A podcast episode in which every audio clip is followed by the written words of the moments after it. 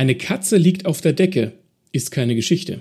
Eine Katze liegt auf der Hundedecke, ist eine Geschichte.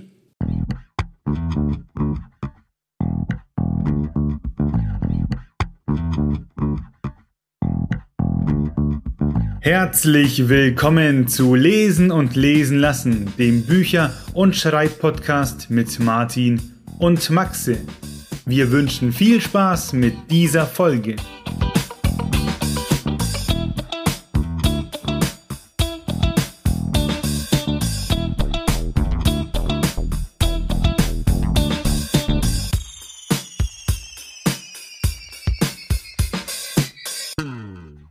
Dieser Folge sprechen wir über Schreibratgeber und wie soll ich sagen, in dieser Folge bin ich der Experte. Ich habe hier ziemlich viel vorbereitet, weil die Fans, ihr habt auf Instagram bestimmt gesehen, dass ich mir da einiges an Literatur im, ja, im Laufe des Jahres zusammengesammelt und gelesen habe.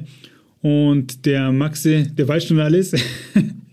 ähm, der ist hier so ein bisschen, ihr übernimmt heute so ein bisschen die Rolle des Kommentators und wir sprechen halt über das, was ich so in der Welt der Schreibratgeber herausgefunden habe. Ganz wichtig ist, es ist sehr vieles sehr subjektiv, weil ich eben diese Bücher in der Hand hatte und die nach dem bewerte, wie soll ich sagen, wie ich sie empfunden habe. Das heißt, ihr habt vielleicht dieselben Bücher mal in der Hand gehabt und denkt euch andere Sachen, dürft ihr natürlich, aber deswegen nicht traurig sein, wenn ich zum Beispiel euren Lieblingsschreibratgeber gleich komplett auseinandernehme und dafür einen anderen feier. ne? Mal schauen. Aber so, das ist äh, das Ding der Folge. Wir besprechen eben, was einen guten Schreibratgeber ausmacht, worauf man achten sollte und wen man sich äh, und was man bei einem Kauf beachten sollte. Aber noch wichtiger ist aufzuklären, was ist mit diesem Zitat von eben auf sich hatte. Das ist nämlich von John Le Carré. Das ist der Gott der Spionage-Thriller und der ist vor ein paar Jahren leider schon gestorben, aber der hat es eben gesagt. Und dieses Zitat habe ich nämlich in einem Schreibratgeber gelesen, Maxe, und zwar in dem von Jesse Fallzoy. Und die hat einen rausgebracht, der heißt Creative Writing, schon vor ungefähr zehn Jahren. Und kleiner Teaser, das ist einer der Schreibratgeber, die ich ultra feier komme ich später nochmal drauf zu.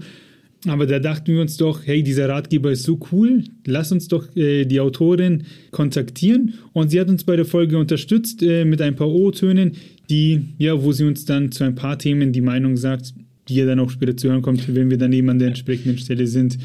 Das wäre das Intro. Maxe, möchtest du noch was hinzufügen, bevor wir voll reinjumpen in das Thema? Ich glaube, dass bei dieser Folge unsere Meinung je nachdem ganz schön aufeinander prallen können. Also nicht, dass wir uns jetzt hier live am Mikro beefen werden, das glaube ich nicht.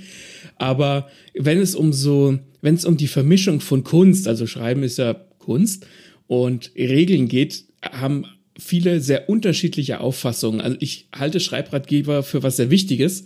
Ähm, und ich, da ich das, dass ich das Skript nur überflogen habe, bin ich gespannt, was mich hier erwartet und wie oft ich mir auf die Zunge beißen muss, um nicht reinzugrätschen oder vielleicht zuzustimmen.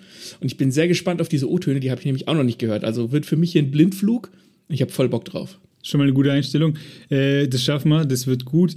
Und nachdem ich mit der Jesse Fallzeug ja gesprochen habe, ist äh, nicht ganz richtig, weil ich habe ihr meine Fragen geschickt und sie hat, mir eine, sie hat uns eine Sprachnachricht zurückgeschickt, eine sehr ausführliche. Vielen Dank dafür nochmal. Und ich habe das Gefühl, wenn wir mal mit ihr, also mit ihr könnte man bestimmt eine sehr gute Folge generell über Literatur machen. Was ist Literatur? Ne? Wie wird Literatur in England und Amerika behandelt? Äh, Im Gegensatz zu hier etc., weil äh, sie ist Literaturwissenschaftlerin und man merkt richtig, dass sie mit diesem Medium groß geworden ist. Also die Leidenschaft war deutlich rauszuhören.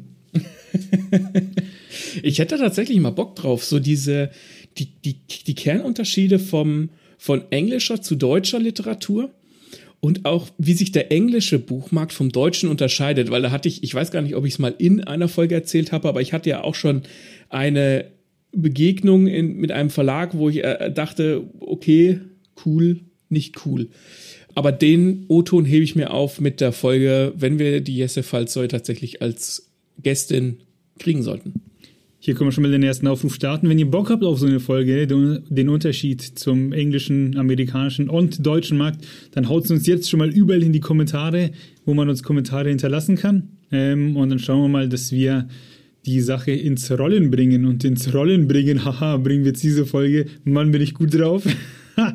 ähm, so, Schreibratgeber. Da gibt es so viele wie Sand am Meer mittlerweile in unterschiedlichsten Qualitäten.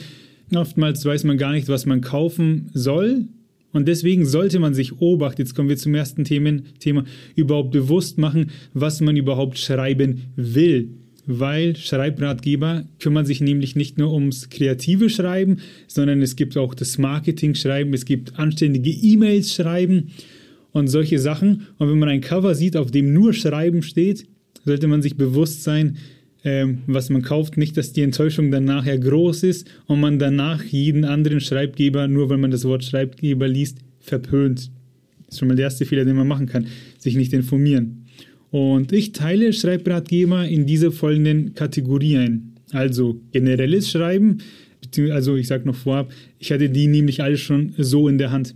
Also erstens generelles Schreiben, schöne Mails, News kurze und wie man eben anständige Sätze formulieren. Also es gibt Schreibratgeber fürs Leben und Beruf. Dann gibt es das kreative Schreiben, was für uns jetzt sehr wichtig ist, für uns Autorinnen. Ähm, da wird eben das Autorenhandwerk näher abgebracht.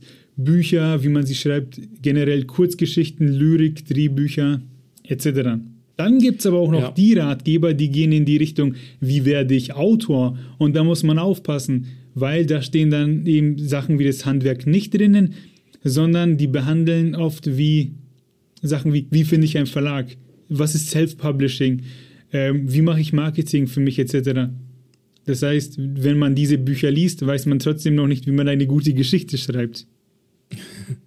Also ähm, man muss auch beim kreativen Schreiben aufpassen. Ne? Ein, ein, ein Roman schreiben ist was anderes als eine Kurzgeschichte schreiben.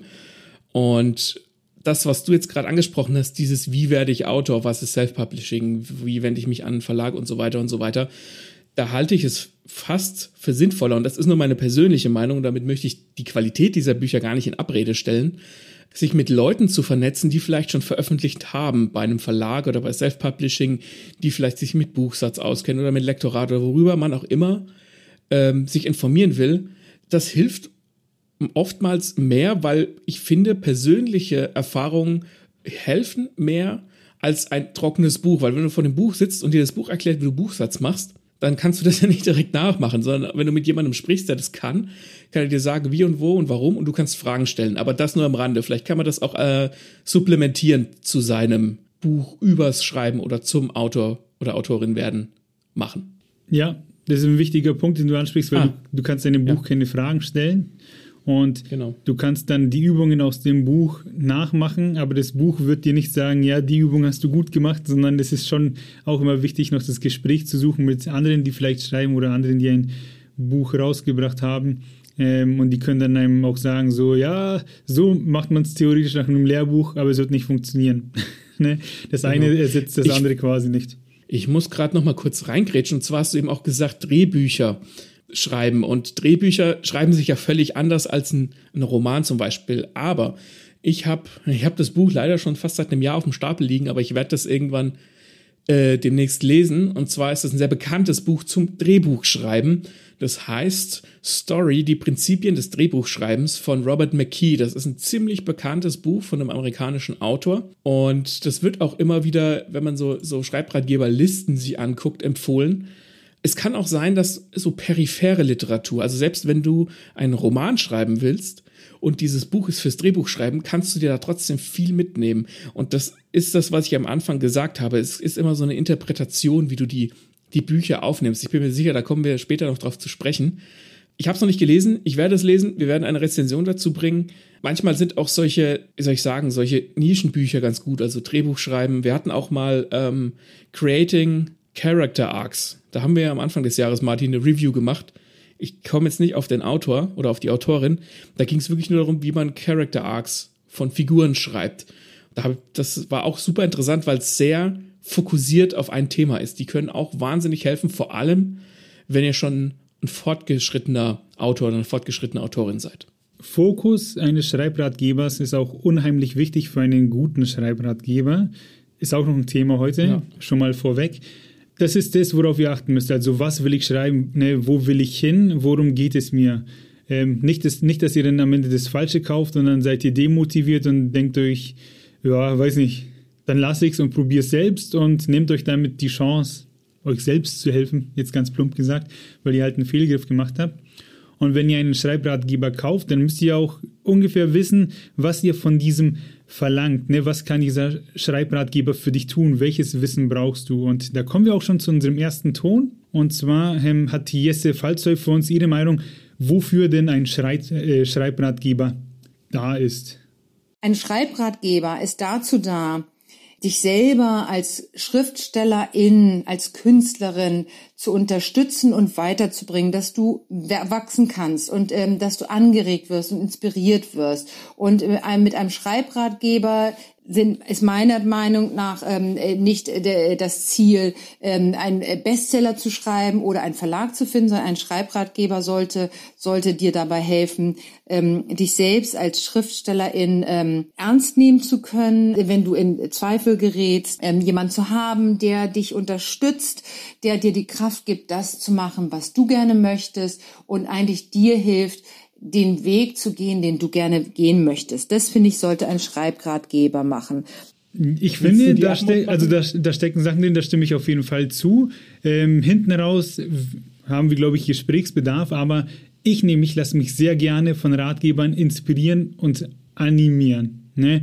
Und dafür sind die für mich da, dass ich äh, reinlese, Sachen feststelle, die ich so noch nicht kannte. Gibt ja hm. gewisses, ein gewisses Schreibhandwerk und Regeln, das man eben benutzt, um Sachen halt gut zu machen. Und das sind Sachen, die brauche ich. Die kenne ich nicht. Und deswegen, ja, stimme ich hier dazu, inspirieren die mich, wenn sie zumindest auf jeden Fall gut sind, ähm, inspirieren die mich. Jetzt darfst du. Ich fand es gut, wie du einfach gar nicht meine Frage beantwortet hast, sondern einfach direkt losgepluppert hast. Die, die wichtigste Message, die für mich da jetzt in diesem, in dem äh, O-Ton drin steckte, war, dass dir Wissen und Schreibratgeber Sicherheit geben können. Das ist nämlich das, was ich auch immer sage und auch immer in den sozialen Medien, Medien propagiere. Je mehr du weißt, desto sicherer bist du dir deiner eigenen Schreibe. Wenn du nicht wenn du unsicher wirst, dann kannst klar kannst du was nachgucken, aber du kannst auch einfach unsicher weiterschreiben und weißt nie genau, ob das gut ist oder richtig ist oder wie auch immer man das betiteln will, was du da schreibst. Und je mehr du weißt, desto mehr kannst du dir selbst helfen. Das hast du eben vor dem O-Ton auch gesagt. Und das ist das Wunderschöne an, an Schreibratgebern, egal ob gedruckt oder online oder YouTube-Videos, vollkommen egal. Je mehr du weißt, desto sicherer wirst du in deiner Schreibe. Sehr schön formuliert. Und was ich meinte mit hinten raus, ist Gesprächsbedarf, weil sie ja meint, dass man so schreiben kann, wie man eben selbst schreiben möchte.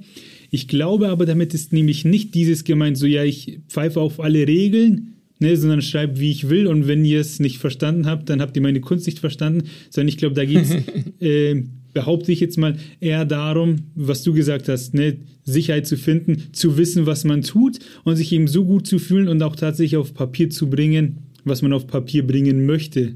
Ja, es ist immer so ein bisschen der, der Irrglaube da, dass Schreibratgeber und Schreibregeln und Schreibhandwerk der Kreativität im Weg stehen. Aber ich glaube, dass die sich nicht im Weg stehen und konträr zueinander verlaufen, sondern dass gutes Schreibhandwerk und gute Regeln und wenn man weiß, was man tut, die eigene Kreativität nur kanalisiert. Wenn du eine ganz tolle Idee hast und die ist aber vogelwild auf deinen Seiten und du kannst sie nicht so richtig greifen und kannst sie nicht richtig an die LeserInnen rüberbringen, dann ist die geilste Message und die geilste Geschichte nichts wert. Aber genau dazu helfen diese Schreibratgeber und Regeln, dass du halt Leitplanken hast, in, damit deine Kreativität in die richtige Richtung, nämlich genau auf die LeserInnen zufließt. Ich weiß gar nicht, welche Schnipsel wir jetzt als für Social Media nehmen, sondern weil wir sind top voll. Beide. Ne? Alle. Alle Schnipsel. Dafür sind sie da, um zu helfen. Und ich habe schon mal die erste Empfehlung für euch. Nicht fürs kreative Schreiben, sondern generell, e-, egal ob E-Mail oder Roman, weil ich fand das sehr charmant. Das war ein dünnes Heft von Christoph Fasel. Gute Texte in acht Schritten. Ich glaube irgendwie vom Duden oder Duden Verlag, wenn es sowas wie Duden Verlag gibt.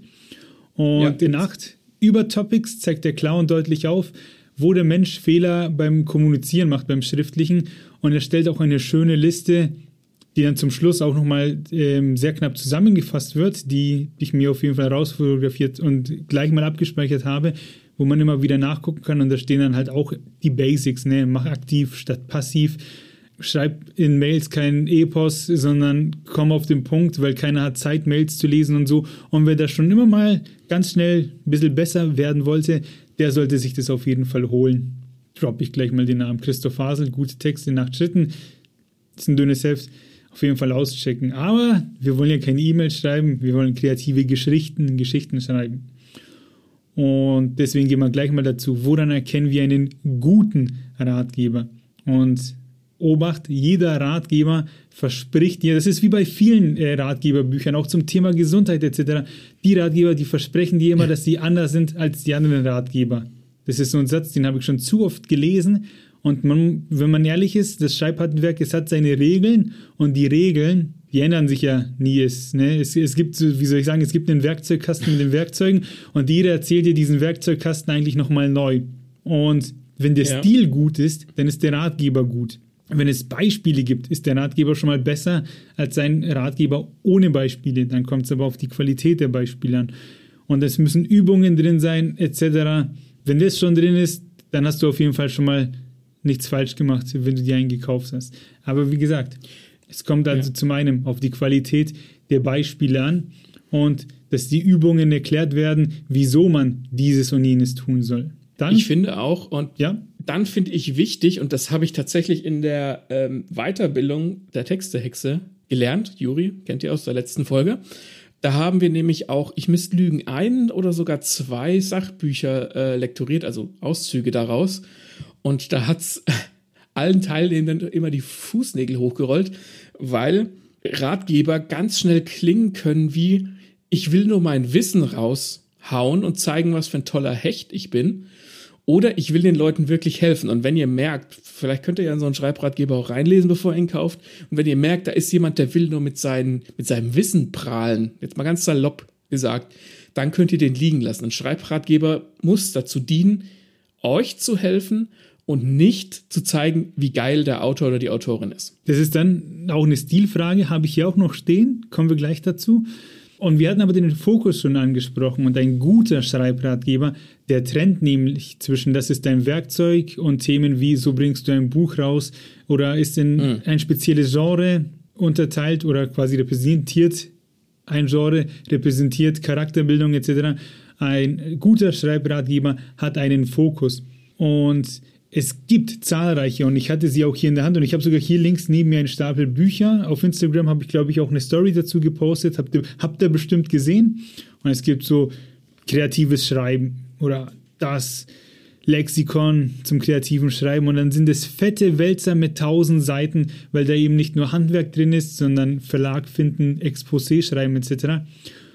Und meiner Meinung nach ist es wenig hilfreich, weil du dich dann erst durch diese tausend Seiten durchkämpfen musst, mhm. und dann sozusagen erst zum Schreiben kommst, weil wenn du diesen fetten Ratgeber hast, dann hast, hat man meiner Meinung nach immer, wenn man nur bestimmte Kapitel liest, aber dann irgendwie noch 900 Seiten, die man einfach übersieht, das Gefühl, man verpasst etwas. Ja, es ist ja auch, es ist ja auch ein bisschen so, du, schrei du kaufst dir diesen Schreibratgeber, weil du Hilfe möchtest und dann sind da aber so 900 Seiten drin, die dich gar nicht interessieren oder die du vielleicht schon weißt und nur die 100 Seiten sind es dann wert gewesen.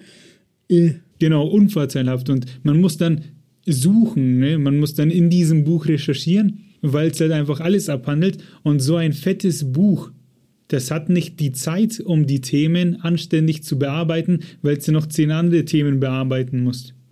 Deswegen holt ja. euch lieber, wie soll ich sagen, wenn ihr Horror schreiben wollt, Horrorgeschichten, dann holt euch einen Ratgeber, der sich nur um Horrorgeschichten dreht. Etc. Ja, das ist ein bisschen das ist ein bisschen wie das, was ich am Anfang gesagt habe, äh, mit diesem Writing Character Arcs, mit dem sehr fokussiert, das, was wir schon im, ich pack die Rezension in die Show Notes. Ist nämlich gut, dass wir das schon sagen, weil das sagt nämlich auch die Expertin. Sie sagt auch, dass Ratgeber eben fokussiert sein müssen und hat auch Beispiele aus dem amerikanischen für uns. Das ist The Art of, genau. Und ist erschienen in Grey Wolf Press und die haben ziemlich viele mittlerweile. The Art of Death, The Art of ähm, of ähm, Perspective, the art of ähm, erotics, the art of äh, was weiß ich.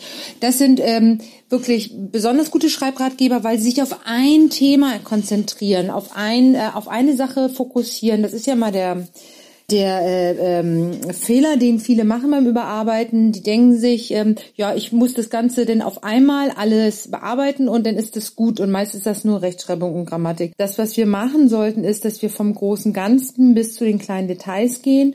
Und dafür müssen wir einfach kennen, welche Bea Bereiche wir bearbeiten. Und das ist in guten Schreibratgebern immer unterteilt. Sie empfiehlt übrigens Reading Like a Writer von Francine Bruce oder Prowse, jetzt bin ich mir unsicher, auf jeden Fall Reading Like a Writer. und sie sagt auch, das hat man jetzt in dem Ton nicht gehört, aber wenn man, ja, als sie uns den geschickt hat, sagt sie, dass das noch nicht übersetzt ist, ist ein Verbrechen. Und sie hat dem Verlag auch angeboten, es kostenlos selbst zu übersetzen, weil es halt ein so wichtiges Buch ist. Ähm, genau. Hat sie dazu was gesagt? Ja, sie meint halt. Äh, also, warum das so wichtig ist? Weil, und das kenne ich von vielen Autoren, ähm, fürs Schreiben es ultra wichtig ist, zu lesen. Sau viel zu lesen. Und das, ah, Hilfe. ja, und das Buch bezieht sich ein bisschen darauf. Und das ist halt quasi eine Pflicht der Lektüre. Sie hat mir dann auch noch von einem anderen Buch erzählt, von Natalie Goldman, die auch sehr gute Schreibratgeber schreibt. Und Zitat von ihr, wenn man das nicht im Regal hat, dann nimmt sie dich als Schriftsteller nicht ernst. ja, ich habe es leider noch nicht im Regal, aber sie, sie kennt gefühlt, äh, kennt die Frau alle Schreibratgeber und äh, das waren eigentlich immer englische und amerikanische, die sie mir genannt hat. Ähm, deswegen vertraue ich ihr da, wenn sie sagt, das muss fokussiert sein und sie hat auch die genannt, diese Reihe The Art of Death und Erotic etc. Ja, weil ein guter Ratgeber eben unterteilt. So. Martin? Ja. Ich habe das jetzt bestellt, das Buch. Es war doch eins auf Lager. Welches die? jetzt bestellt. Den jetzt mit dem Writing? Die, ja. Ah, okay. Aber ich bestellt, kommt nächste Woche. ich bin in zwei Wochen auf Kreta chillig, dann nehme ich das mit. Da habe ich noch ein anderes Buch zu lesen, dann nehme ich zwei Bücher in den Urlaub mit. Schau mich an, wie ich lese, wie ein erwachsener Mensch. Und keine, also sind keine Bällchen drin in beiden Büchern. Äh, ich glaube, wenn das die Jesse Fallzeit hört, dann weiß sie Bildungsauftrag erfüllt. Passt. Dann eben zu dem Stil. Ich finde, ein guter Stil macht es unheimlich einfach, einen Ratgeber zu lesen, weil die ja doch immer sehr, wie soll ich sagen, sehr steif sind. Und de, ne, da geht es um trockene Sachen, um Handwerk, viel Text und das muss irgendwie interessant verpackt werden. Und das ist, was du meintest. Das ist schwierig, wenn Leute nur angeben wollen mit dem, was sie wissen. Und wenn dann irgendwelche verkannten Künstler irgendwelche Schreibdiktatoren spielen und meinen, du musst es so und so machen und oh, nee, ist doch so und so ist falsch, nur so ist richtig, das macht keinen Spaß und das macht auch keinen Mut, mhm. weil man dann nur noch mehr Angst kriegt, Fehler zu machen, wenn man nicht diese Schiene fährt. Ah, ja. ja, das stimmt. Da habe ich tatsächlich noch nie drüber nachgedacht. Ich denke jetzt auch an diesen Creating Character Arcs, an dieses äh, Buch, das ich jetzt schon öfter fallen lassen, zurück. Da war es auch so, dass es war gut unterteilt und es hatte immer den gleichen Aufbau pro Kapitel. Das heißt, du konntest dich darauf einstellen, wenn du die ersten zwei, drei Kapitel gelesen hast, was dann kommt. Und was wichtig war, ist, das war sehr auf den Punkt gebracht. Es war relativ kurz gehalten, also nicht irgendwie total aufgeblasen und viel Blabla, sondern kurz gehalten und mit, äh, mit Beispielen aus, von verschiedenen ähm, aus verschiedenen Epochen. Also ich erinnere mich, manchmal hat, hat die Autorin, ich glaube, es ist eine Autorin, Beispiele aus Star Wars gebracht oder dann hat, hat man Beispiele aus der klassischen Literatur oder aus einem anderen Film oder aus einer Serie, so dass du immer was hattest, was mindestens eine Person kennt, die das liest, egal welchen Alters oder welchen Geschmacks es ist. Das fand ich ziemlich clever. Das, jetzt, wo du das so sagst, ist der ziemlich gut strukturiert, dieser Schreibratgeber. Huh. Geil, dass du das sagst, weil ich weiß nicht, ob es später noch in dem Ton kommt, aber auch sie sagt, es ist sehr wichtig, Bücher aus verschiedenen Epochen zu lesen, um diesen, wie soll ich sagen, diesen literarischen Werdegang zu verstehen. Wie quasi, wie hat man früher irgendwas geschrieben, wie schreibt man es heute? Und hm. wenn das schon mal so in einem Ratgeber verpackt ist, dass aus unterschiedlichen Epochen Beispiele drin sind, dann weißt du, dass die Autorin oder der Autor sich schon länger mit dem Schreiben beschäftigt. Ja, ja, ja, ja, ja, ja. Ja, und was ich noch dazu sagen wollte, ist eben, dass es wichtig ist, habe ich vorhin schon gemeint, ähm, Beispiele zu haben und Dinge zu erklären. Und wenn dann einer meint, irgendwie nur die Basics aufzulisten, wie Show, Don't Tell, weil es ist viel lebendiger, wenn du Sachen beschreibst, als dass du sie einfach aufzeigst, dann verstehe ich das zwar, aber dann hm. Ne, brauche ich ein Beispiel, dann muss ich muss es sehen können. Und wenn sowas weggelassen wird, sondern nur aufgelistet, dann ist es nur die halbe Arbeit. Genau, das ist nur die halbe Miete. Soll ich dir was sagen? Ja. Das geht alles zurück auf das, was wir in der Schule gelernt haben. Erörterung, Behauptung, Begründung, Beleg. Du behauptest etwas, Show, don't tell ist besser. Die Begründung, weil die LeserInnen können sich es besser vorstellen und sich reinversetzen. Beleg, Beispiel zu Show, don't tell, wie, keine Ahnung, äh, äh, boah, der Schweiß ran ihm von der Stirn in den Nacken als er durch die Wüste lief. Musste nicht sagen, dass es in der Wüste heiß ist. Behauptung, Begründung belegt. Das, das kommt so oft wieder zurück. Ich hätte, ne, ich finde das ultra geil, dass du es in der Schule gelernt kriegst und alle sind am Blasen durch die Backen, wenn sie, wenn sie Erörterungen hatten. Und ich habe das in der Schule geil gefunden. Und ich weiß nicht, wie oft ich diese drei Dinger immer wieder brauche. Scheißegal, ob ich auf Social Media diskutiere, scheißegal, ob ich einen Schreibratgeber lese oder wenn ich mit jemandem diskutiere. Behauptung, Begründung, Beleg, Leute. Beste. Stimmt eigentlich, was du sagst, genau. Und sowas erinnert einen dann halt immer wieder daran, dass man es benutzen kann. Nur sollten es die Ratgeber halt auch erzählen. Was macht ja. ein guter Ratgeber auch nicht? Er macht kein Foreshadowing, was wir ja in der kreativen Literatur kennen, ist, ne? Foreshadowing, wie beschreibt man es am besten, dass man andeutet, dass später etwas passieren wird. Ne? Und dann ist man natürlich ja. gespannt und fragt sich, oh, was ist denn da los? Und das macht kein guter Schreibratgeber, wenn das Kapitel Rückblende heißt. Dann geht es da auch um Rückblenden. Ähm, Sätze wie, ich meine, es irgendwo so gelesen zu haben, ist jetzt Gedächtnisprotokoll, beachten Sie hier noch die Charakterentwicklung, aber dieses sprechen wir in Kapitel 10 ausführlich an. Dann verunsichert dich das nur, weil dir zu dem Zeitpunkt Wissen fehlt und dass man etwas beachten mhm. soll, was man noch gar nicht weiß. Und das zeigt halt, dass etwas, das man als Ungelernter eigentlich, man hat das Gefühl, dass man es wissen sollte und wird ausgeschlossen und scheinbar funktioniert dann dieses Kapitel nicht für sich alleine. Ne? Ja, heißt, gut, dann, dann müsste man das Kapitel halt bringen, wenn all das Wissen, das man vorher gelernt hat, in dem Buch da ist. Genau. Und ansonsten lässt du dieses Kapitel Rückblende für dich alleine stehen. Es muss anhand dem, was in diesem Kapitel steht, für sich alleine funktionieren. Punkt. Ja. Und ganz wichtig, mit noch das Allerwichtigste, noch vor dem Inhalt, ist Layout und Struktur. Ich habe so oft boah, absolutes Fließtext-Massaker gesehen. Ne? Du blättest Seite 1 auf, oben links fängt der Text an und auf der letzten Seite hört er unten rechts auf und dazwischen ist nichts außer Text und es ist furchtbar. Das schreckt so dermaßen ab. Da kann der Inhalt noch so gut sein. Und ein guter Ratgeber arbeitet eben mit Tabellen mit Aufzählungen, mit Listen, macht deutlich, quasi, das war jetzt das Kapitel, zum Schluss Übungen in Fett und dann nochmal aufgelistet die Übungen, die man machen soll. Man erkennt sozusagen, wo man ist, man weiß, wo man nachschlagen kann, äh, weil ansonsten wirst du nur erschlagen mit Informationen und es macht einfach keinen Spaß und man soll ja einen Ratgeber gerne zur Hand nehmen und nicht von ihm eingeschüchtert werden. Ja, ich glaube, ich bringe dir Creating Character Arcs mit. Ich glaube, du wirst orgiastisch im Bett liegen und jubilieren, wie gut der strukturiert ist, weil ich darauf gar nicht geachtet habe. Ne, du siehst dann sowas und das nimmst du für selbstverständlich hin, wenn es halt sauber gemacht ist, weil du dir denkst, das gehört so, ne? Anders hast du es nicht erwartet. Aber wie gesagt, ich hatte andere in der Hand, nur Text, wo du dir denkst, ich ja, mache nee, mich in Markierer unsexy. und dann, ja, weißt du gar nicht, was genau du auf dieser Seite eigentlich lesen wolltest. Und das reicht eigentlich auch schon einen guten um den äh, Schreibratgeber ganz gut zu gestalten. Ich habe jetzt noch ein paar Beispiele für euch dabei, äh, die ich vorlese, die ich super fand. Und ich möchte auch noch mal über Creative Writing von Jesse Falzoy sprechen, komme auch gleich dazu. Aber worauf sollte man denn noch achten, wenn man einen Schreibratgeber kauft? Und zwar darauf, wenn man nicht offen ist für einen fetten Wälzer zum Beispiel und nicht viel nachlesen möchte, dann sollte man sich auch keinen kaufen, weil dann gibt man nur Geld aus und lernt nichts. Dann sollte man vielleicht lieber ein Video im Internet anschauen. Jetzt kommen wir zum äh, Internet, Maxi. Ja, denn Brandon da ist nämlich Sanderson.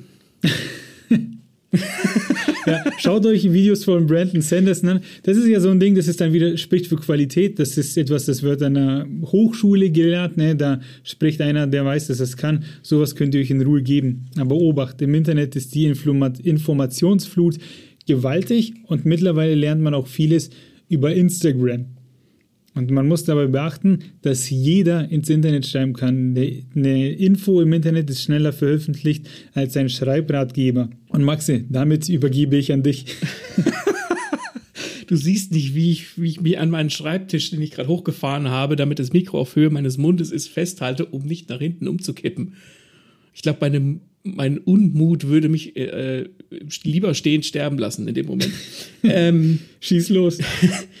Also Brandon Sanderson, kurz packe ich äh, die Playlist zu seinem zu seiner Vorlesung in die Show Notes. Habe ich schon mal gemacht, habe ich schon ganz oft gemacht, habe ich schon ganz oft auf Instagram geteilt. Das ist ein Fantasy-Autor aus den USA, der etabliert ist, der erfolgreich ist, der weiß, was er sagt. Da habe ich unfassbar viel draus gelernt. Guckt euch das an. Harte Empfehlung, auch wenn es ein Typ ist von einem Whiteboard, was nicht schön ist, ist halt eine Vorlesung, aber sehr hilfreich. Social Media und Leute, die ganz viel Halbwissen haben, schmerzlass nach am Anfang, als ich auf Instagram angefangen habe, fand ich das ganz toll und ich finde es immer noch toll, dass man sich sehr gut und sehr leicht mit Leuten vernetzen kann. Aber man sollte auch überlegen und hinterfragen, was die Leute sagen, gerade wenn es um Handwerk geht, weil auf Social Media sind, nur, sind wir alle nur Depperler, sage ich jetzt mal so salopp dahin. Klar gibt es Profis, klar, ne, ich bin zertifizierter Lektor, da ist auch die Jesse Falzoy unterwegs, aber du musst gucken, was die Leute dir erzählen weil da auch ganz viel Halbwissen unterwegs ist und vor allem ganz viel starke Meinung. Da gibt's Leute, die sagen, ah, Schreibregeln brauche ich nicht, vollkommen egal, äh, keine Ahnung. Und dann liest du irgendwelche Schnipsel von denen und die kriegen nicht mal bei dem, bei dem Dialog die richtige Satzzeichensetzung hin. Und da musst du einfach aufpassen, wem, wem du dir was sagen. Das Austauschen ist gut, aber auch immer hinterfragen. Und ähm, ich hatte die Woche auch einen, einen Post gesehen, wo ich einem dann drunter geschrieben habe, äh, du hast hier gerade X mit Y verwechselt. Das ist so nicht ganz richtig. Und dann hat er mir auf, auf diesen Kommentar geantwortet und es war ein riesiger, aufgeblasener Wortschwall, der sich ganz eloquent las, dass man denken musste, mein Gott, was muss dieser Mensch für ein großes, großes Gehirn haben? Aber der Inhalt dieses Kommentars war einfach grundlegend falsch. Aber ich habe Leute gesehen, die gesagt haben, ah ja, das ist richtig, was du sagst, ganz toll, ja, dem stimme ich zu. Und ich denke mir, nee, Mann, der hat gerade was offensichtlich Falsches erzählt mit dem Brustton der Überzeugung. Glaubt nicht, was euch jemand auf Social Media erzählt, auch wenn die Person sich noch so breitbrüstig dahinstellt und behauptet, es sei richtig. Lieber Schreibratgeber oder Videos oder Artikel online gibt's zuhauf und in Social Media sich mit den Leuten vernetzen und auseinandersetzen, von denen ihr wisst, dass sie Ahnung haben. Maxim, meinst du, man könnte sagen, dass Leute, die sich nicht mit der Materie auseinandersetzen, ne, mit der Kunst des Schreibens, mhm. dass die das Medium gar nicht so sehr lieben, wie sie behaupten, sondern sie lieben eher sich selbst und sind Selbstdarsteller und keine Autoren? Du willst die Welt brennen sehen, oder? Ich weiß es nicht. Ich, ich, man kann, ich, ich finde so Absolutismen blöd, weil nur Sith benutzen Absolutismen, was schon ein Absolutismus in sich selbst ist, aber ich fange jetzt nicht an mit Star Wars. Ich glaube, man kann es auf unterschiedliche Art und Weise lieben. Man sollte sich allerdings keinen so einen Tunnelblick aneignen. Also es gibt Leute, die sagen, auf Schreibregeln pfeife ich von vornherein. Die wollen sich vielleicht gar nicht damit beschäftigen. Sie wollen halt kreativ sein und was, was machen. Da äh, kamen schon so Argumente wie, ja, wozu brauche ich denn ein Lektorat? Wenn ich ein Bild gezeichnet habe, geht das ja auch nicht durch ein Lektorat. Ja, nee, aber wenn du ein Bild zeichnest, keine Ahnung, mit Öl auf Leinwand, dann musst du auch verstehen, wie Ölfarbe auf Leinwand funktioniert, damit dir der ganze Schlons nicht einfach runterläuft. Da hast du, bist du ja in Vorleistung gegangen und musst dir das aneignen. Und das ist beim Schreiben nicht anders. Nur weil wir alle schreiben können, können wir nicht alle schreiben. Und wenn man ein, wenn man für die Schublade schreibt, vollkommen okay, kannst du, kannst du machen, was du willst. Aber wenn du ein Buch veröffentlichst und willst LeserInnen erreichen, dann solltest du dir auch, ähm, dann solltest du den, ihnen den Respekt erweisen, dass du die Regeln gelernt hast oder dass du weißt, was du tust und vielleicht auch Regeln absichtlich brichst, das geht ja auch, kein Problem, ähm, um nicht ihre Zeit zu verschwenden. Ich finde, du hast meine überaus provokante Frage sehr gut beantwortet, sehr diplomatisch.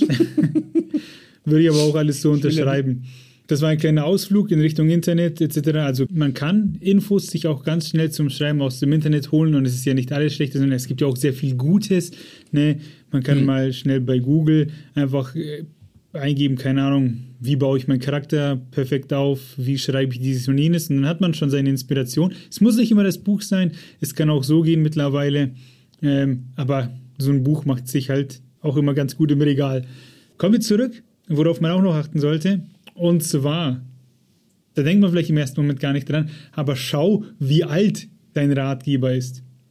Ich hatte einen, ich hoffe, ich äh, sage jetzt nichts Falsches und werde nicht von irgendwie der Community gehatet, aber ich meine, es war Dorothy Brand oder Brandy und ich habe den Titel vergessen. Aber ich meine, den Satz darin gelesen zu haben, dass sie gesagt hat, man soll schreiben, ne, weggehen und dann irgendwann nach sechs Wochen wieder an die Schreibmaschine gehen und weiterschreiben. Und Schreibmaschine, naja. ja, ähm, gut, ich meine, vielleicht ist es auch symbolisch, aber nee, ich finde den Tipp jetzt an für sich fragwürdig. Deswegen, äh, solche Sachen, wenn die drin vorkommen, ne, dann weiß man, oh, das ist vielleicht ein Buch aus einer anderen Zeit und vielleicht macht man das heute so gar nicht mehr. Äh, und solche nee, Geschichten. Äh, ähm, ja. Du kannst ja auch einfach ins Impressum gucken. Da steht ja immer drin, wann die Erstveröffentlichung war. Ja, genau. Wenn die irgendwann 1969 war, dann ist es nicht mehr so aktuell. Ja, und dann halt schauen, welche Auflage, blub. Aber es macht mir nicht unbedingt mhm. immer. Man sieht, ich, wie ich zum Beispiel in der Bibliothek, ah ja, Autor werden. Und habe es halt mitgenommen. Und ich mir dachte, ja, will Autor werden. Ja. So. Und in diesem Buch habe ich dann schnell gemerkt, weil nicht informiert, ne, habe nur auf den Titel geguckt und wusste eigentlich gar nicht, worum es geht. Da ging es dann tatsächlich schon auch ums Schreiben ne, und wie man sich hinsetzt und dann halt sich aufrafft, um zu machen etc. Es ging nämlich tatsächlich ums Leben wie ein Autor. Also da war quasi der Autor, Autor seine eine Lebensaufgabe. Es ging nicht ums äh, Handwerk, sondern du hockst dich hin und du schreibst gefällig und so benimmst du dich und so sprichst du über dich etc. Das war, ging dann so schon ein bisschen in die esoterische Richtung und habe ich nicht gebraucht.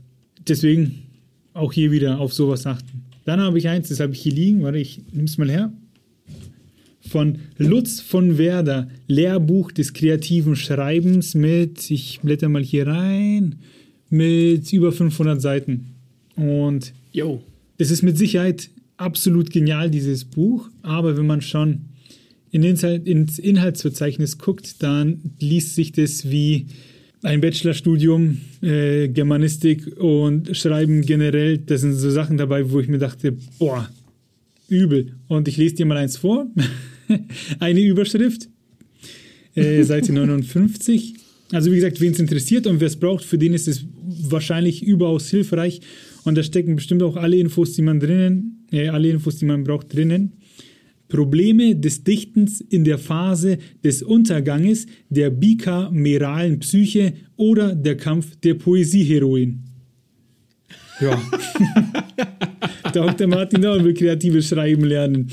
Wo Wobei ich, wenn, wenn man da wirklich Bock drauf hat, und es gibt sicherlich Germanisten, die haben da Bock drauf, dann ist das bestimmt sehr geil, weil an und für sich hat Schreiben auch viel mit Psychologie zu tun. Und manchmal, und gerade so Schreibregeln, auch Show Don't Tell, so ganz einfache Sachen, die haben eine sehr viel tiefere psychische Komponente, als wir das glauben wollen. Deswegen ist es auch gar nicht so einfach zu lernen, weil es nicht so einfach ist, dahinter zu steigen ich finde die Psychologie hinter dem Schreiben geil. Ähm, deswegen kann ich nachvollziehen, wenn jemand jetzt laut aufgestöhnt hat, vor äh, wo auch immer ihr uns hört, kann ich nachvollziehen.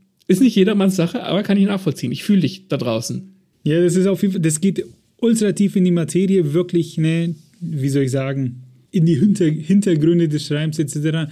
Und da muss man, wie soll ich sagen, für einen Anfänger ist das absolut nichts, auch wenn es auch in die, hm. in, irgendwie in die Erzählperspektive auch geht und auch nochmal unterteilt, was ist ein Krimi, ne, historischer Roman, das und das beachten. Und dann stößt man aber auf so eine Überschrift wie die gerade eben, dann fühlt man sich vielleicht nicht ganz so willkommen. ja. genau. Das sind so Sachen, auf die man eben achten sollte, dass man halt sich das ins Haus holt, äh, was man haben möchte. Hast du an dieser Stelle noch irgendwelche Fragen? Weil ansonsten gehe ich einfach weiter.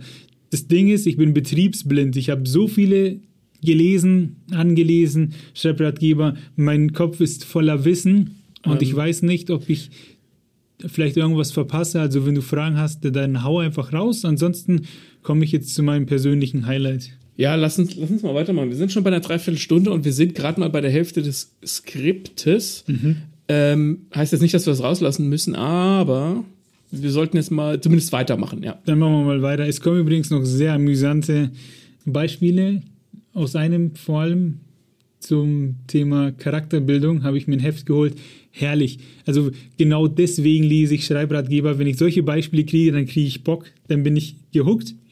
als kleiner Teaser zum Weiterhören. Aber kommen wir zu meinem persönlichen Highlight in den Schreibratgebern, mit dem ich auch selbst arbeite, und zwar von Jesse Falzoid, Creative Writing. Zur Autorin muss man sagen, sie hat ähm, ein Stipendium erhalten und in den USA dann Master, den Master of Fine Arts erhalten, hat eben in Amerika kreatives Schreiben studiert und das merkt man diesem Buch an. Das geht irgendwie viel lockerer ähm, an das Thema Schreiben ran, viel lebendiger, weniger dieses, das ähm, hat sie auch verpönt, als sie mir ihre Nachricht geschickt hat, dieses deutsche, so schreibst du einen Bestseller so gewinnst du einen Preis, weil darum geht es nicht, wenn du schreiben willst. Wenn du schreiben willst, dann willst du gut schreiben und es gibt halt Sachen, die du beachten musst und das ist sehr gut in diesem Buch einfach verarbeitet. Sie hat auch gemeint, heute Ach, würde sie ja. ihn anders schreiben, äh, viel freier und weniger wie so ein Rezept zum Schreiben.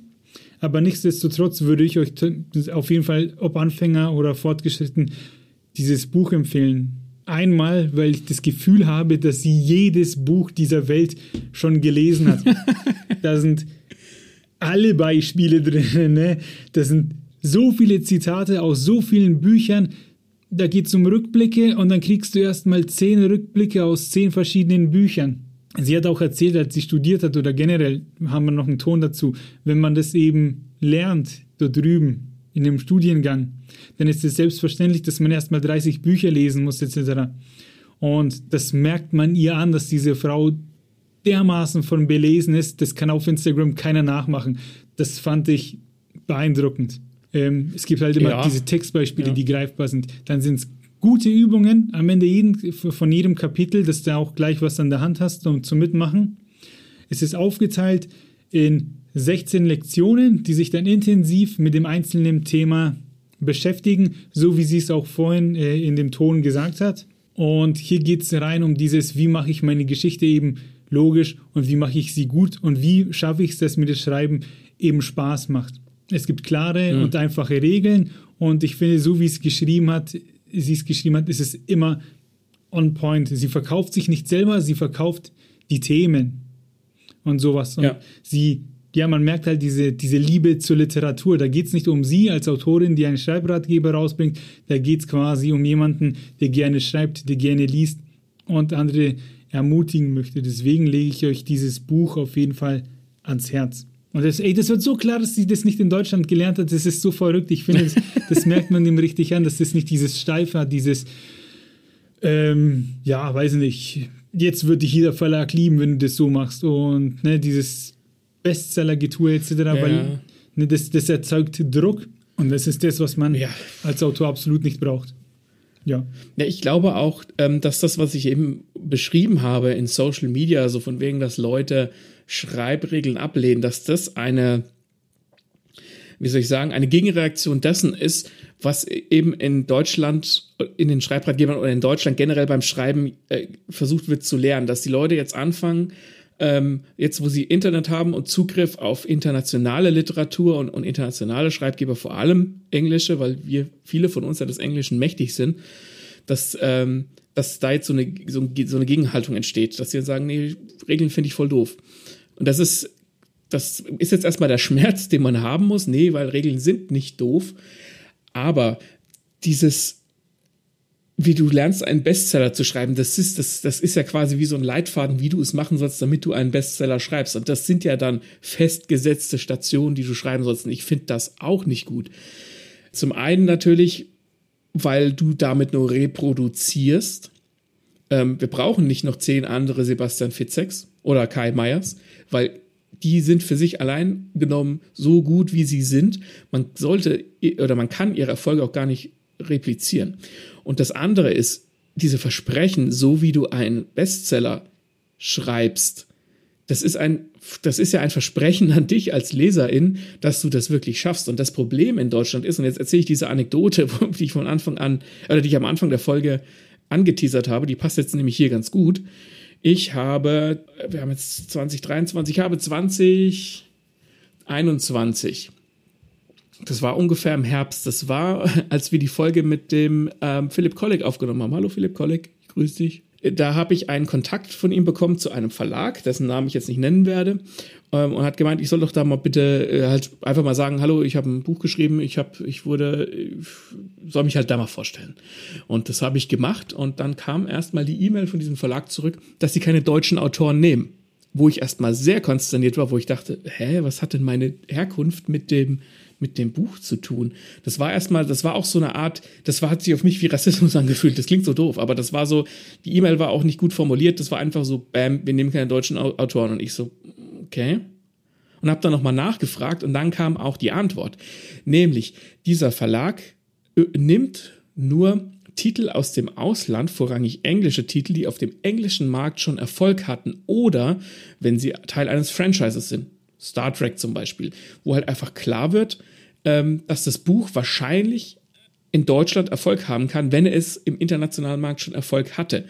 Und die Übersetzung eines solchen Buches ist wesentlich kostengünstiger, als einen deutschen Autor oder eine deutsche Autorin herzunehmen und das Buch lektorieren zu lassen, das Buch setzen zu lassen, das Buch korrektorieren zu lassen, bla bla bla, Cover, alles, was dazuhört.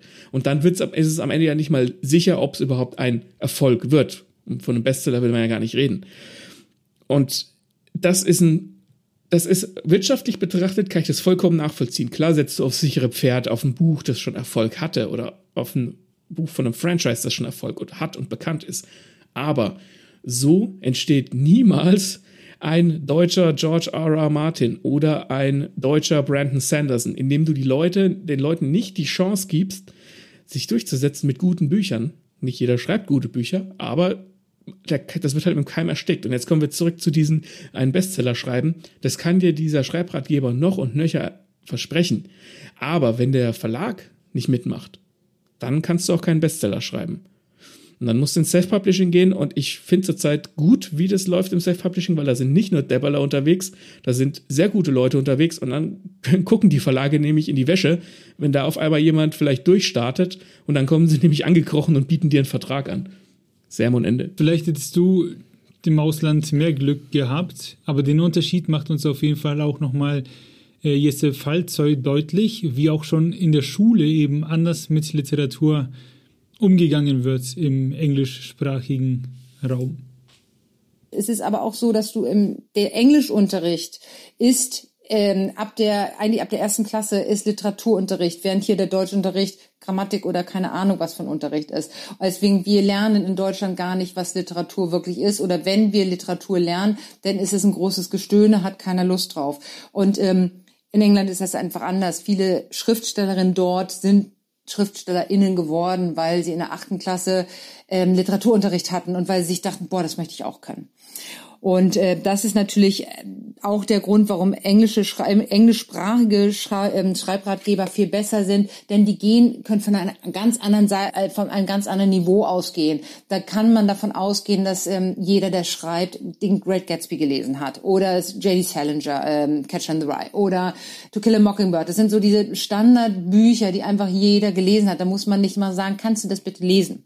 Und wenn klar ist, wenn man äh, kreatives Schreiben studiert, entweder an der Uni oder eben zu Hause, dann hast du deine Bücherlisten. Also das bedeutet einfach pro Semester 30 Bücher lesen. Das ist keine Diskussion, das wird einfach gemacht und ähm, das macht die, die einfach, das macht die einfach besser, wenn du einen, äh, einen Schreibratgeber hast, der tausend literarische Beispiele bringt und du nicht erstmal anfangen musst, äh, äh, tausend Bücher zu lesen, sondern du die einfach schon gelesen hast, weil das das ist, woher du kommst und weil der Grund ist, warum du schreibst, dass du so gerne liest, dann haben wir einfach äh, eine komplett andere Ebene erreicht.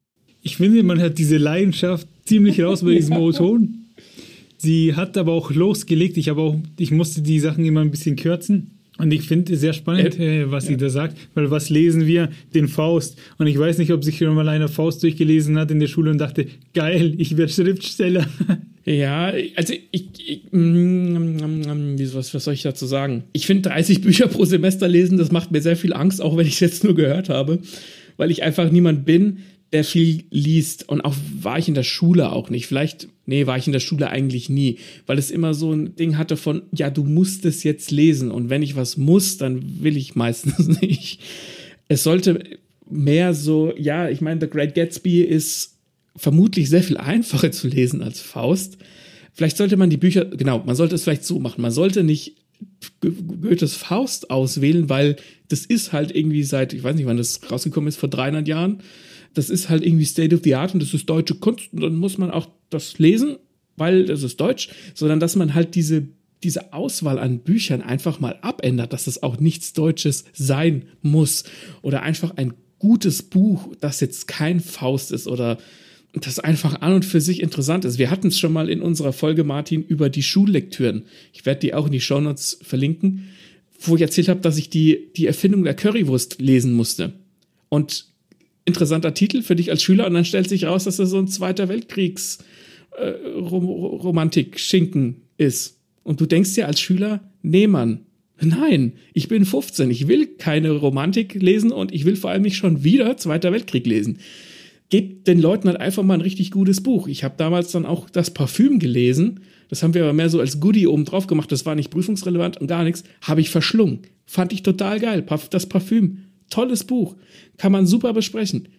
Aber nein, die Erfindung der Currywurst, das war dann prüfungsrelevant. Hä? Gib den Leuten halt einfach mal ein gutes Buch und nicht ein Buch über den Zweiten Weltkrieg mit Romantik drin. Und ich glaube, ähm, da spielt dann auch dieser Umgang mit der Literatur, äh, Literatur mit ein, äh, was auch sie meint, weil wir lesen es und werden dann und, und es wird sofort Leistung abgefragt. Nee, wir, wir verbinden dieses Buch dann mit, wir müssen was leisten. Und was kriegen wir denn da dann für, was haben wir für Aufgaben gestellt bekommen? Ja, schreibt eine Personenanalyse und dann auf Seite 19 steht, die Person hat rote Haare, also schließen wir daraus, sie hat sich die Haare gefärbt. Ne? Und so waren die Aufgaben und wenn es dann heißt, ja, die ja. müssen da schon mehr lesen, ich glaube, dann, dann wird denen im Kindesalter das Thema einfach schon anders verkauft und die beschäftigen sich dann damit auch anders, als dass sie die so trocken analysieren, würde ich jetzt meinen. Ja, ich glaube auch, dass ähm, man sollte weniger oder man sollte nicht nur den Inhalt des Textes analysieren, wie du jetzt sagst, ne, die Person hat rote Haare, also hat sie sich vielleicht die Haare gefärbt, sondern auch die Struktur des Textes. Was, warum funktioniert das Parfüm so gut? Oder warum ist ein Twist in einem Buch so gut? Wurde der irgendwie vorbereitet, dass du wirklich an die Struktur, ans Skelett gehst? Das machst du ja nicht. Du liest ja nur und hinterfragst das Gelesene innerhalb der Geschichte. Das kann toll sein, das kann aber auch ganz furchtbar langweilig sein. Und da spielt dann eben das mit rein, was sie meint mit, dass die englischsprachigen Ratgeber schon so viel weiter sind, weil die machen dann nämlich eben das, was du sagst und erklären dir, warum gut ist, was gut ist. Und äh, sie hat auch ja. gesagt, das hat man noch nicht, das hat man nicht gehört in den Tönen, dass die deutschen Ratgeber alle sehr oberflächlich sind. Dass die wirklich mhm. immer nur ankratzen, aber halt nicht tief in die Materie gehen. Ja, aber gut. Ähm, ich würde hier jetzt stoppen und gleich zum nächsten Thema übergehen nochmal ein bisschen den Fokus finden, quasi was für Ratgeber gibt. Gibt's, es gibt eben diese Genre- oder themenspezifischen Ratgeber und jetzt wird es interessant. Es macht ultra Spaß, mir zum, zumindest, einfach mal zu gucken, was ein Genre ausmacht, ne, was man beachten sollte, was es da so gibt. Und ich habe in der Bibliothek so die Reihen durchgeguckt und dann gab es einen für erotische Literatur. Und ich schreibe keine erotische Literatur, aber das heißt nicht, dass ich irgendwann mal eine Liebesszene oder so schreibe. Nicht, dass, das heißt nicht, dass ich nicht irgendwann eine erotische Szene schreibe. Und auch die will gut geschrieben sein. Man denkt immer so, ja, man ist hier im Leben und man hat schon mal eine Frau oder einen Mann geküsst und deswegen weiß man, worauf man achten muss, ne? und da stehen dann aber so Sachen drin, die überraschen einen, auf die hätte man halt so vielleicht nie geachtet und jetzt muss ich mal gucken, da ist er. Habe ich hier Erotik schreiben mit anregenden Beispielen aus der modernen Literatur von Elizabeth Benedict. Und da habe ich hier so ein Kapitel. Moment. Ein letztes Wort über frisch Verheiratete. Ob ihre Figuren nun aus der Vergangenheit oder aus der Gegenwart stammen, der Sex ihrer Flitterwochen kann uns eine Menge über das sagen, was ihre Zukunft bringen wird. Oder er kann, wenn die Protagonisten sich erinnern oder zurückschauen, das, was sie verloren oder gewonnen haben, dramatisieren. So oder so, das Gewicht der Ehe verwandelt den Sex in etwas, das Folgen haben wird. Selbst in unserer Zeit der sexuellen Freiheit bietet die Hochzeitsnacht dem Autor eine fantastische Möglichkeit, aus einer Liebesszene Konflikte entstehen zu lassen, die weitreichende Auswirkungen haben. Denken mir, ja, ja. stimmt, geil. ne? Ja, naja, klar. Ja, mach, sag. Du oder ich? Na, das, das hat wieder was mit diesem aufs, aufs Skelett gehen zu tun beim Schreiben. Ich dachte jetzt daran, ja, natürlich hat die Frau vollkommen recht, aber für mich während du das jetzt vorgelesen hast, war das vollkommen klar, weil wenn Figuren heiraten, dann ist die Hochzeitsnacht besonders wichtig. Das heißt, die stellt eine in, in, in, dem gemeinsamen Character Arc dieser beiden verheirat jetzt verheirateten Figuren einen Höhepunkt dar. Ein, ein, äh, es ist halt ein klimatischer Höhepunkt, eine neue Eskalationsstufe, wenn du so willst. Das gibt es nur einmal, das hat es vorher nicht gegeben. Und wenn du mit dieser Eskalationsstufe quasi brichst oder sie quasi in andere Richtungen eskalieren lässt, indem es zum Beispiel Streit gibt, hast du halt sofort Konflikt und hast sofort die Leser auf deiner Seite, weil du hast auf einem Höhepunkt, auf einem Beziehungshöhepunkt, auf einem Character-Arc-Höhepunkt dieser beiden Figuren auf einmal einen Konflikt ausgegraben, wo eigentlich alle denken würden, oh, die, die Hochzeitsnacht wird bestimmt voll geil, das wird voll schön. Ja, genau. Und das sind so Sachen, weiß nicht, die, da denkt man vielleicht nicht dran, weil irgendwie, ja, die Nacht ist wichtig, äh, selbstverständlich, und dann beschreibt man halt so irgendwie, dass wir es halt machen. Äh, aber dass du da so viel reinpacken kannst, ähm, ja. finde ich geil.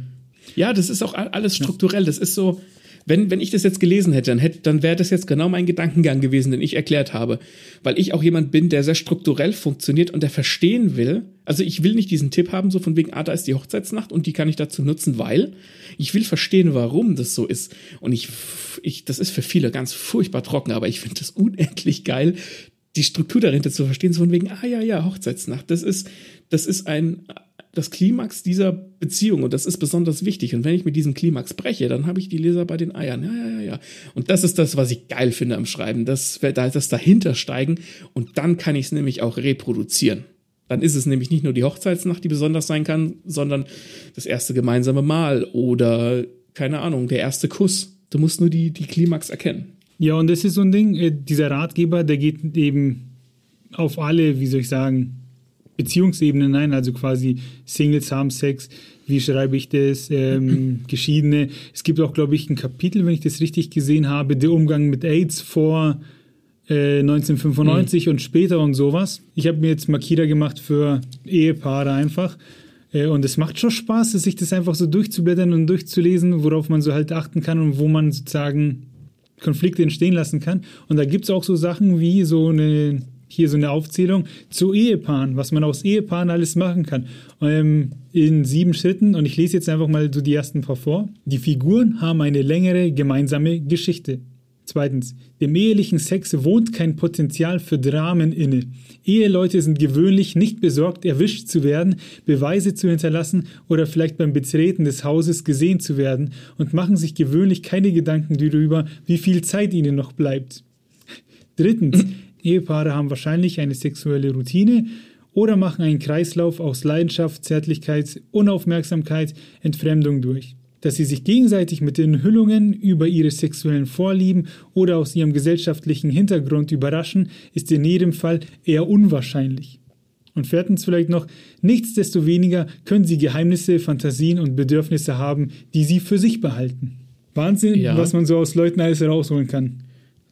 Ja, ich, ich finde, ähm, das sind auch gute Denkanstöße. Das sind jetzt so ja. Dinge, wo ich mir denke, ja, stimmt, habe ich noch nicht drüber nachgedacht, aber stimmt, was die Person da schreibt. Das würde mich aber, also das soll ja jetzt kein, wie soll ich sagen, kein Schritt-für-Schritt-Ratgeber sein, was du jetzt alles machen könntest mit einem Ehepaar in deiner Geschichte, sondern das kann dich ja auch dazu verleiten, auf neue eigene Ideen zu kommen. Und das ist, die Schönheit von Sprachratgebern. Das ist ja nicht so, das steht da drin, deswegen musst du das so machen, sondern das steht da drin und du denkst drüber nach und denkst dir, ja, aber wenn die das können, dann können die vielleicht auch das.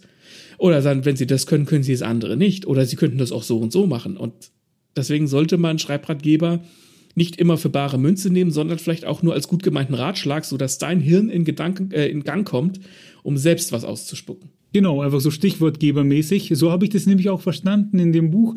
Und das macht äh, ja einfach Spaß, sich in diesem anderen Genre einfach mal reinzulesen. Und ich denke so, ja, und das kann mir nicht so bestimmt irgendwo dieses Zwischenmenschliche noch anders verarbeiten. Aber ich würde jetzt gerne, äh, ich würde jetzt weg von der Erotik gehen und ich gehe mal kurz zum Krimi.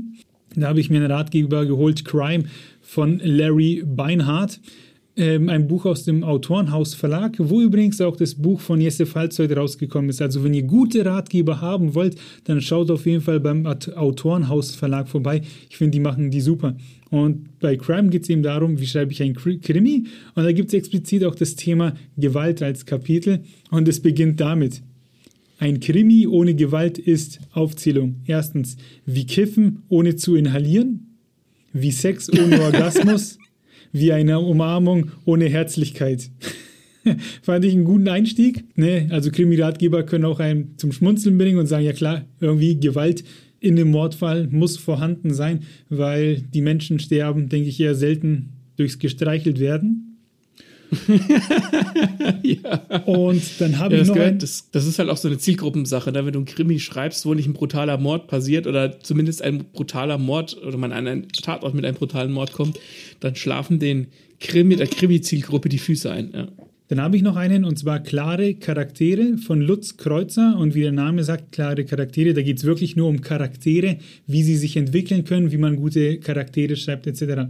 Und es macht richtig Spaß zu lesen, der hat einen guten Stil und es ist informativ und es gibt eben halt auch Beispiele und das eine muss ich vorlesen, weil er Jesus als Romanfigur darstellt und aufzeigt, was Jesus gemacht hat, dass er so weltberühmt wurde, wie gut die, wie gut die äh, ja, Figur Jesus funktioniert hat. Und das würde ich einfach nur schnell mal vorlesen, die Seite. Das habe ich mir vorhin schnell rausgesucht.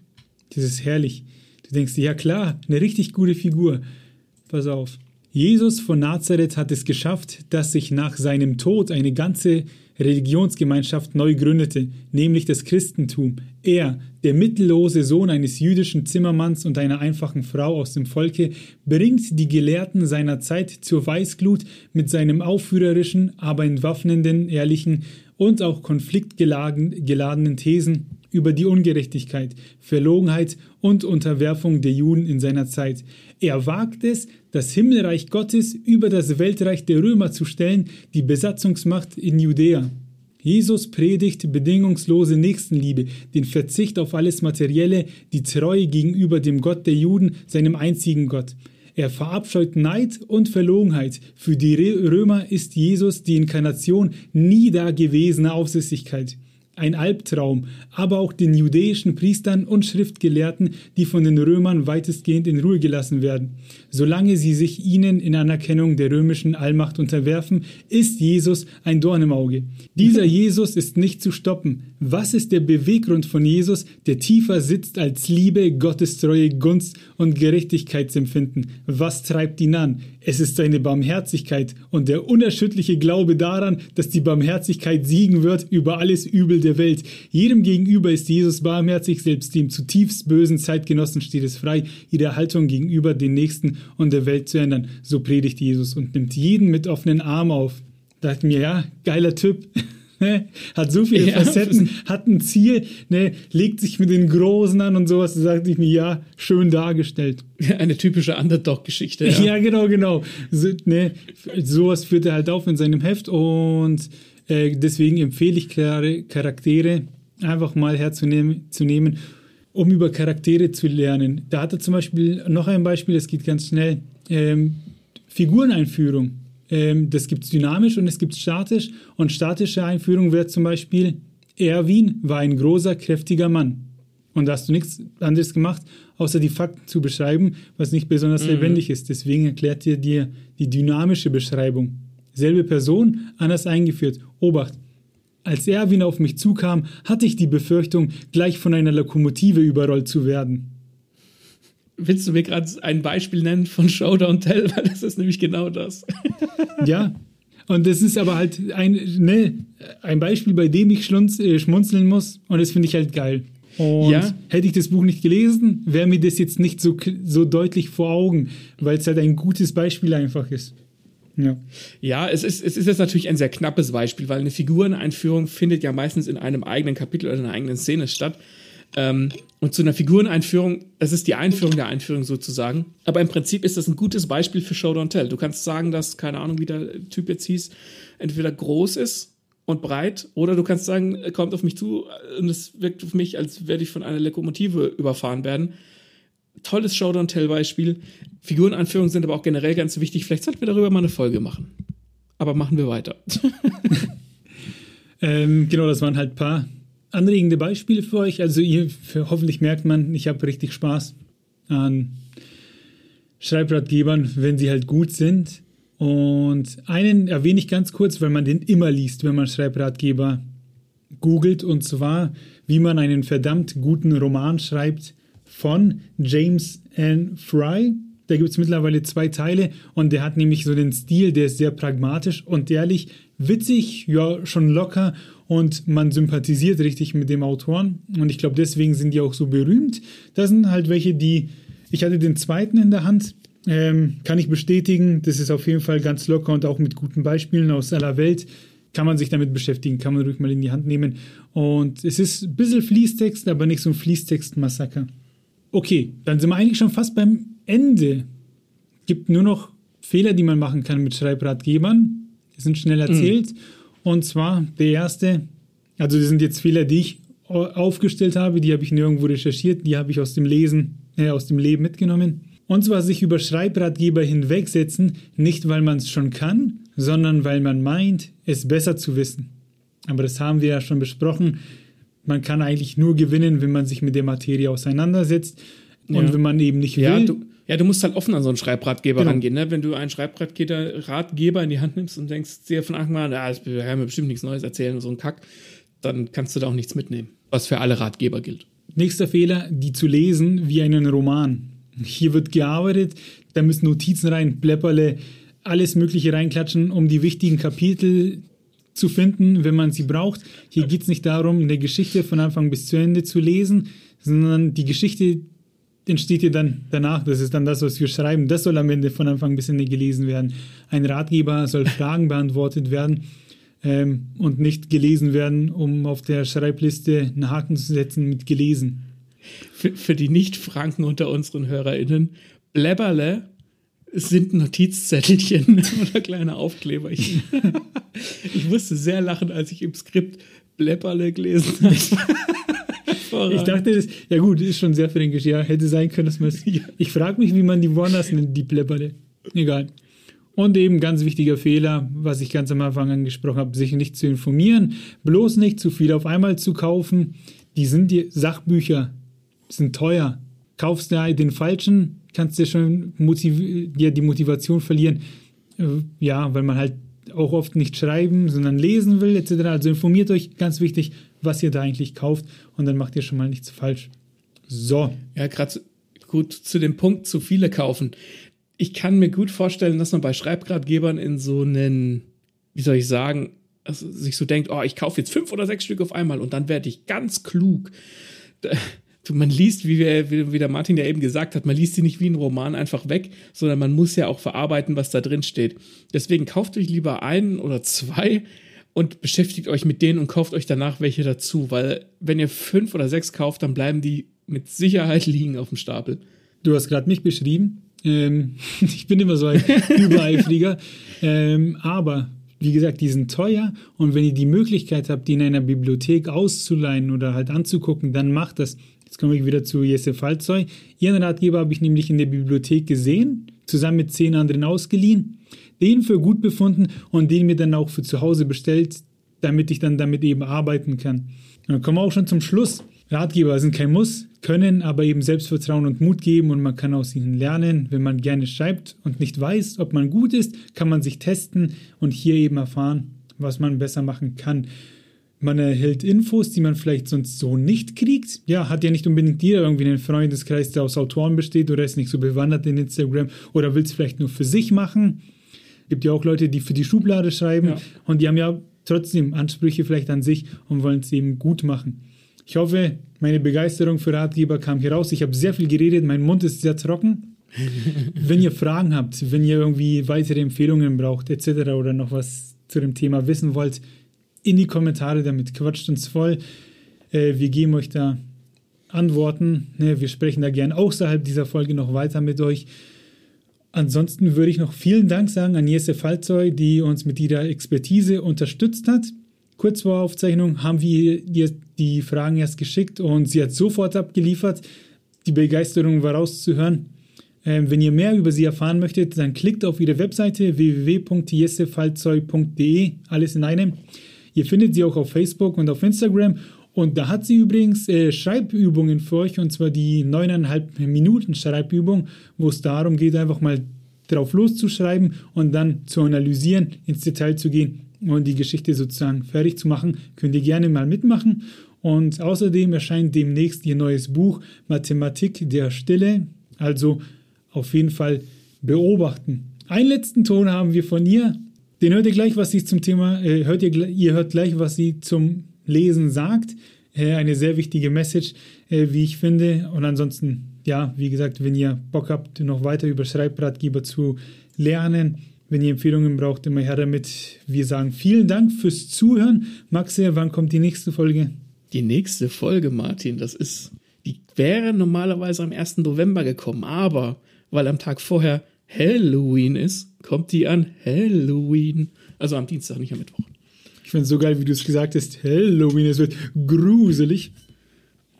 Oh ja. Also, wir freuen uns auf euch. Ähm, checkt die, unsere Spooktober-Rezensionen aus. Die sind nämlich auch sehr gruselig. Da haben wir vier Horrorgeschichten für euch ausgesucht. Wir freuen uns über Feedback auf ihrer Plattform. Hinterlasst uns Sterne auf Spotify, Likes auf Facebook, Instagram und Amazon, Amazon und iTunes.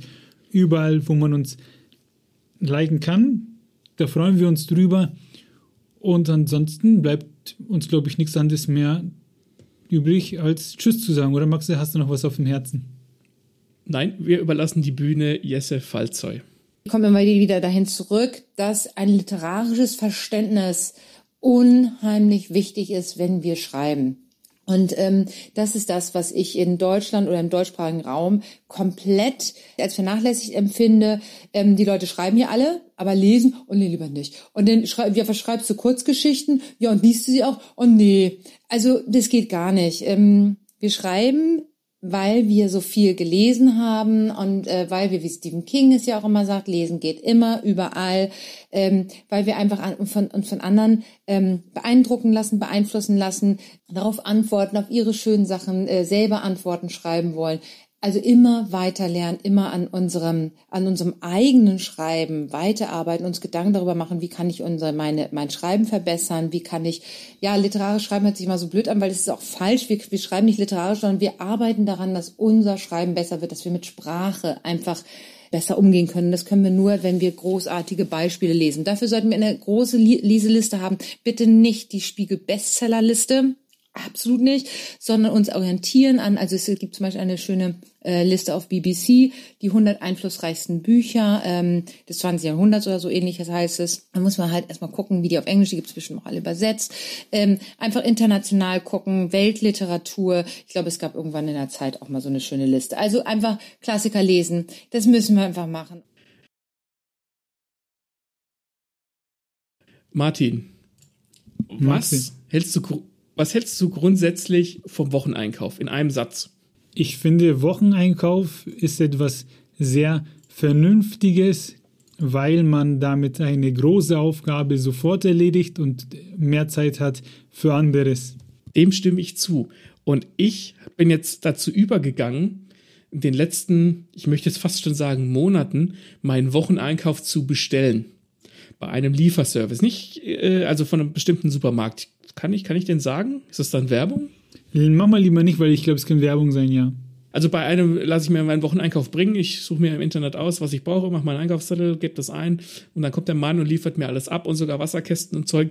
Und das war so ein Ding, das wollte ich während der Pandemie probieren. Dann war immer alles, gab es keine freien Termine. Und jetzt haben wir das vor ein paar Monaten mal ausprobiert und wir finden das ultra geil. Ich nehme zwar Sachen gerne im Supermarkt in die Hand, wenn ich sie kochen will, ne, keine Ahnung, irgendwie Obst, Gemüse oder so. Aber ansonsten finde ich, hat es für mich nur Vorteile. Also, ne, nicht, dass ich jemanden springen lasse, um mir meinen Einkauf zu bringen, aber ich muss mir kein Auto besorgen oder irgendwo hinfahren und ich muss mich in den Verkehr begeben. Ich muss mich nicht zu den Leuten begeben, zu den anderen, die im Weg rumstehen mit ihren Einkaufswegen, die auch im Weg rumstehen, sondern es kommt alles vor meiner Haustür und ich spare noch mehr Zeit. Das haben wir jetzt auch gemacht, übrigens im selben, beim selben Anbieter. Und ja, das ist einfach halt purer Luxus und den gönnen wir uns jetzt auch, weil du sparst dir den Weg zum Laden und manchmal ist es ja, ja. drin so voll und ich hasse es, wenn mehr als zwei Leute in einem Gang sind. Und dann sucht der eine was in dem Regal, wo du gerade hin bist und du, du kannst nichts anderes machen, außer so durch die Luft gucken und so zu tun, als wäre es dir egal. So, ja, gucken sie ruhig, aber es ist dir nicht egal, weil du willst diesen Gegenstand nehmen und gleich weiter. Deswegen bin ich absoluter Befürworter und ich bin allen Lieferanten dankbar dafür, dass es sie gibt und einem das Essen nach Hause bringen. Auch wenn ja. bei uns letztens die roten Zwiebeln vergessen wurden. ich meine, das kann immer passieren, aber es kann ja. dir auch passieren, ne? Eben. Ähm, und ich finde auch, dass das gar nicht so, ne, man könnte jetzt sagen, ja, sind die jetzt zu faul zum Einkaufen gehen? Denke ich mir so, nee, das hat nichts mit Faulheit zu tun, sondern das hat was mit cleverem Zeitmanagement zu tun. Weil wenn der Mensch mir den Einkauf bringt und ich viel weniger beim Einkaufen Zeit verbrauche, aber am Ende ungefähr dasselbe dafür zahle und es angeboten wird und ich auch nicht mit dem Auto auf der Straße unterwegs bin, sondern er und er liefert vielleicht zehn Einkäufe aus, dann haben doch eigentlich alle gewonnen. Warum soll ich nicht also es, ist, es hat nichts mit voller zu tun, sondern, das will ich sagen, sondern mit cleverem Zeitmanagement. Ich verwende einfach mehr Zeit auf das, was ich, womit ich Spaß habe, als Zeit auf etwas verwenden, was mich, was mir meistens schlechte Laune macht.